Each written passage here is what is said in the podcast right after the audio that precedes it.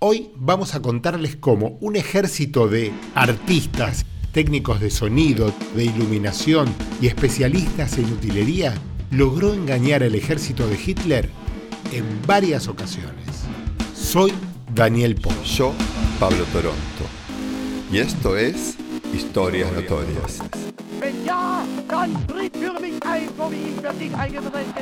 Durante la Segunda Guerra Mundial, en la batalla de El Alamein, en el norte de África, entre los aliados y el ejército alemán, las fuerzas aliadas habían usado maquetas y pinturas para hacer creer a las tropas alemanas que la posición de los tanques aliados era diferente a la real. Esto resultó en que las fuerzas de Rommel tomaron posiciones defensivas que los terminaría convirtiendo en más vulnerables al punto que Alemania perdió la batalla. Esta táctica resultó tan efectiva que en diciembre de 1943 el alto mando de los Estados Unidos decidió la creación de un batallón cuya función sería simular la existencia de dos divisiones de infantería y una de armamento pesado. simular. A principios de 1944, personal del ejército reclutó estudiantes de escuelas de arte, a los que se les explicaba que formarían parte de una misión secreta que podría salvar miles de vidas, miles de vidas. y sería importantísima para los esfuerzos bélicos en Europa. Ah, me hubiera encantado presenciar esas entrevistas. Creo que ninguno de los dos entendía al otro.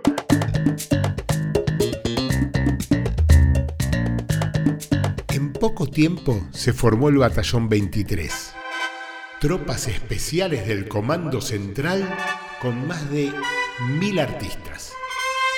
Se crearon varias compañías dentro del batallón. Una compañía de ingenieros trabajaba en modelos de construcción de maquetas y estructuras de utilería. La división de señales de servicio se encargaría de producir un banco de grabaciones con los distintos sonidos necesarios para engañar al enemigo y la División de Emisión de Comunicaciones se encargaría de escribir guiones de comunicación de radio falsas, que al ser interceptadas confundieran al enemigo. La misión del Batallón 23 era recrear las acciones de un ejército que se moviera por los frentes de batalla, demostrara un inmenso poderío en armamentos, tropas, vehículos blindados, artillería, comunicaciones, servicios médicos, suministros, y todo esto sin tener ni armamentos, ni tropa, ni vehículo blindado, ni artillería, ni servicio médico, pero con un excelente centro de pintura, efectos de luces, de sonido, decoración y barracas de utilería. Además, se esperaba de ellos que pudieran armar todo el escenario ficticio en una noche, de forma tal que el enemigo se desanime al ver aparecer un ejército poderoso de la noche a la mañana, que además podría desaparecer tan rápido como apareció.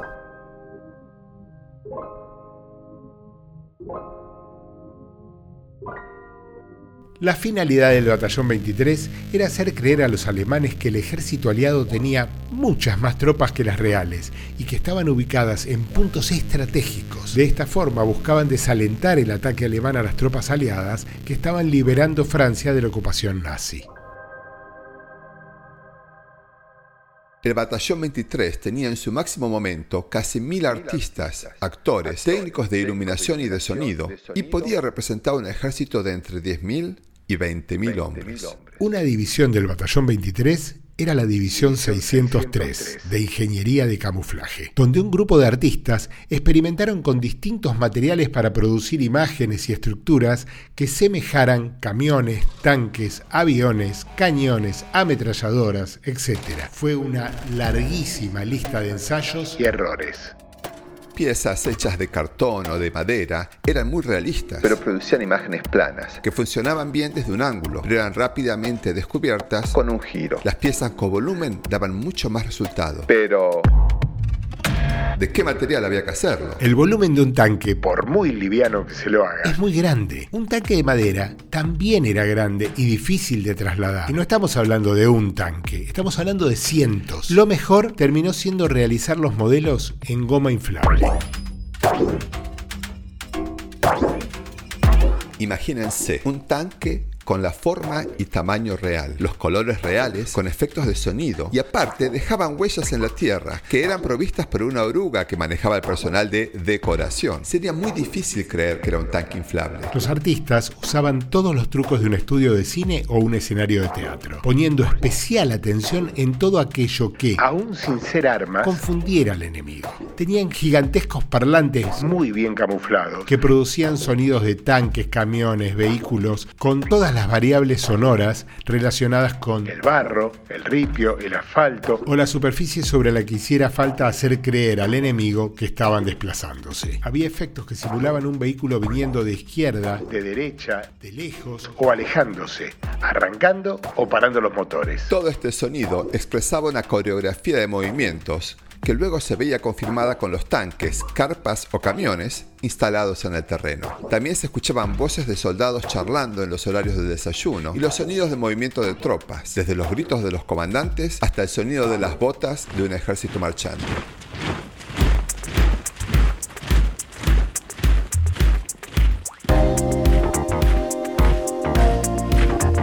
Además, eran buenos escenógrafos. Una carpa vacía al lado de un tanque inflado, cubierto con redes de camuflaje como si realmente fuera necesario esconderlo, y cuatro pares de medias colgados de una soga al sol para secarse, daban la perfecta impresión de que la tripulación estaba dentro de la carpa, tan cerca como para tener el tanque operativo en cuestión de segundos. Aunque tuvieran que operarlo sin las medias puestas. Lo que nadie podía imaginarse era que lo que faltaba en esa escena eran los soldados y que el tanque era de goma. Estas ideas también fueron usadas en terreno de Estados Unidos por la División 603 en Baltimore, por temor a que una misión alemana cruce el continente y destruya las plantas de fabricación bélica, pintaron un terreno rural con pastizales, cosechas y ganado en el techo de los hangares donde se fabricaban los bombarderos B-26. El ganado era también hecho con maquetas. Las vacas eran movidas de posición sobre el techo de la planta todas las noches.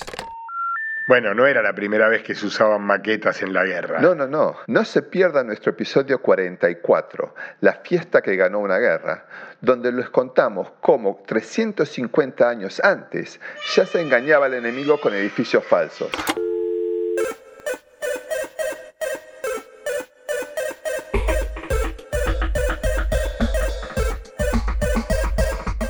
Pero el batallón 23 necesitaba mucho más que edificios falsos. Necesitaban uniformes para que en caso de tener que moverse por zonas recuperadas a los alemanes, cuando los franceses lo vieran, y por ahí alguno era informante de los alemanes, vieran los rangos correspondientes a ejércitos de 10.000 o 20.000 hombres. A la vez, como eran pocos y se estaban cambiando todo el tiempo, era necesario sombreros, maquillaje y poder despegar las insignias de los uniformes para volver a pegarlas de acuerdo al rango del tipo que estaban representando. Cuando los miembros del Batallón 23 llegaron por primera vez a Francia en mayo de 1944, el estado de ánimo no era el mejor. Eran artistas, no tenían experiencia en batalla y estaban yendo a Francia para llamar la atención del enemigo. Exactamente lo contrario de lo que hacen los ejércitos. Muchos de estos artistas tenían la certeza que estaban yendo para salvar la vida de soldados al costo de la propia. Cuando pasó el tiempo con el hecho de estar ocupados para llevar a cabo los engaños y la satisfacción de ver los resultados, ese temor fue desapareciendo de a poco. No porque el peligro desapareciera, sino porque se iban acostumbrando a las vicisitudes del campo de batalla, igual que le pasaba a los soldados. Dos meses después, 500 hombres pasaron a formar parte de la Operación Elefante, donde el Batallón 23 tenía que pretender ser la división de armamento pesado número 22, mientras que la verdadera División 22 se adentraba en Francia. El ejército alemán, convencido de que la División 22 mantenía su posición, se abocó a la tarea de vigilar los preparativos de lo que consideraban un avance inminente. Mientras tanto, la verdadera División 22 avanzaba sin encontrar resistencia. Durante este tiempo en el que los 503 hombres del batallón 23 estaban muy ocupados haciéndose pasar por 21.000, se dieron cuenta que con el paso de los días los tanques se desinflaban y lo primero en doblarse era el cañón. Se les deprimía el tanque, digamos. Era una imagen cómica, pero revelaría inmediatamente el engaño y eso podía significar la muerte segura de los 503 artistas a manos de las tropas enemigas. Por lo cual, el chequeo de la presión de aire de los tanques se convirtió en una tarea de alta prioridad.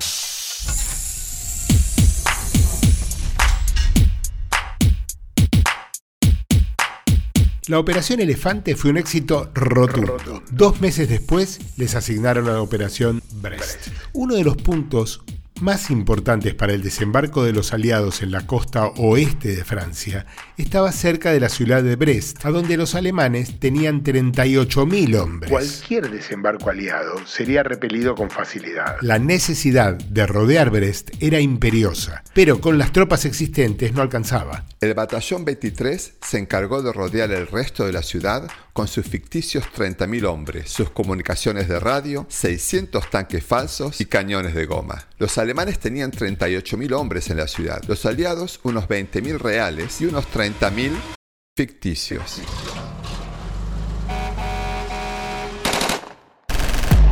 Eso hizo que los alemanes no se decidieran a atacar. Para asegurarse que las tropas alemanas no realizaran movimientos, todas las noches el batallón 23 instalaba parlantes a unos 400 metros de las líneas alemanas con sonidos de vehículos moviéndose, órdenes a los soldados e incluso contraórdenes, O sea- lo que suele ocurrir en un desplazamiento nocturno.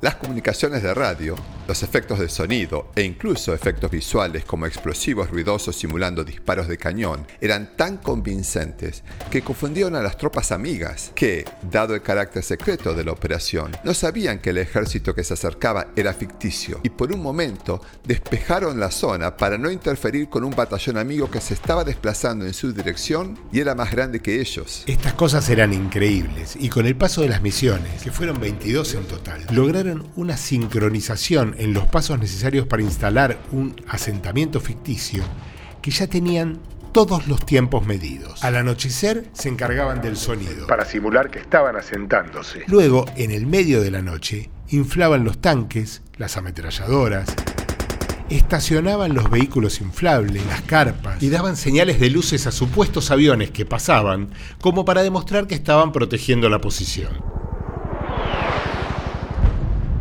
Todo ficticio. Y a la mañana, al encontrarse con un ejército enemigo instalado, los alemanes deberían estar aterrados por la eficiencia de desplazamiento de las tropas aliadas. Claro, un verdadero ejército de 30.000 no podía nunca asentarse en ninguna posición en tan poco tiempo. Pero el batallón 23 podía aparecer En una noche. Eso les ganó el nombre de el ejército fantasma. También aprendieron de sus errores. Alguna vez al amanecer encontraron que uno de los tanques había sido inflado apuntando en la dirección equivocada. Obviamente no podían acomodarlo a plena luz del día bajo vigilancia alemana y quedaría así hasta la noche siguiente. Con la llegada del verano europeo, tenían que controlar que la presión del aire dentro de los inflables no aumentara con el calor del sol, porque el aire se expandía y les daba un aspecto rellenito. O sea- se tenían que cuidar de que no se les desinflen para que no se les caiga el cañón y que no se calienten. para que no queden hinchados. Era realmente un tema de vida o muerte. Para preocupar a los alemanes aún más, armaban rápidamente zonas demarcadas para la llegada de paracaidistas, pistas de aterrizaje iluminadas Para la llegada de aviones. y demarcaban espacios asignados para los camiones y tanques que iban a llegar. Todo ficticio. Nunca ocurriría. Pero al acompañarlo con mensajes de radio preguntando cuánto tiempo falta para que lleguen los tanques, o mensajes conflictivos, como por ejemplo, No tenemos lugar para 500 camiones. Habían dicho que mandaban solo 400. Van a tener que estacionar en el bosque. el mensaje intimidaba de manera eficiente. La misión más importante y más grande del ejército fantasma fue la misión Verso, ya cerca del final de la guerra. Mientras la compañía 9 se movía a lo largo del Rin para cruzarlo en una posición al norte, alejada del ejército alemán, ejército fantasma se hacía pasar por esta compañía en otro punto del río, de forma tal que el ejército alemán se prepare para detenerlos. Esta misión ocupó a todo el ejército fantasma, con toda su utilería, levantando falsos hospitales de campaña, oficinas de ingeniería, cuarteles de comando, centros de radio, barracas, baños, comedores. Todo. Manejaban camiones llevando y trayendo soldados, que en realidad eran los mismos camiones y siempre los mismos cuatro soldados. Dos manejaban y dos se ponían atrás, al final del camión, con las lonas bajas, para que se piensen que adentro estaba lleno de soldados. Y en el siguiente viaje los que habían hecho de soldados eran los conductores, los que eran los conductores eran los soldados, algunos le ponían una barba, otro ganaba un sombrero. Y así el enemigo veía pasar 30 o 40 camiones trayendo soldados todo el día. La gran ventaja de tener artistas y personal del ejército era que los soldados sabían por dónde podían aparecer los aviones de reconocimiento alemán o desde qué colina los podían estar observando. Con esta información, los artistas pintaban y ubicaban las maquetas de forma tal que la perspectiva más realista se viera desde donde estaban o pudieran aparecer las unidades de reconocimiento alemán. Cuando la verdadera compañía número 9 cruzó el Rin y atacó a las tropas alemanas desde el norte, los encontró totalmente desprevenidos y el ataque por el flanco fue un éxito. Se estima que solo en esta misión las acciones del ejército fantasma salvaron la vida de entre 10.000 y 15.000 aliados. Esta fue la última misión del Ejército Fantasma. El Ejército de Estados Unidos envió rápidamente a los artistas de vuelta a casa. Algunos dicen que en un esfuerzo por reconocer el nivel de peligro a que se expusieron. Otros que fue para preservar el secreto del Ejército Fantasma con la intención de usarlo en la próxima guerra. La suerte acompañó al batallón Fantasma en muchas ocasiones. Y al final de la guerra, dos integrantes habían perdido la vida y 15 resultaron heridos. Fue Historias Notorias. Edición Leonardo Fortuna. Locución Claudia Deus. Conducción Pablo Toronto y Daniel Pombo. Si quieres saber de qué va el próximo capítulo, seguimos en nuestras redes sociales. Historias Notorias.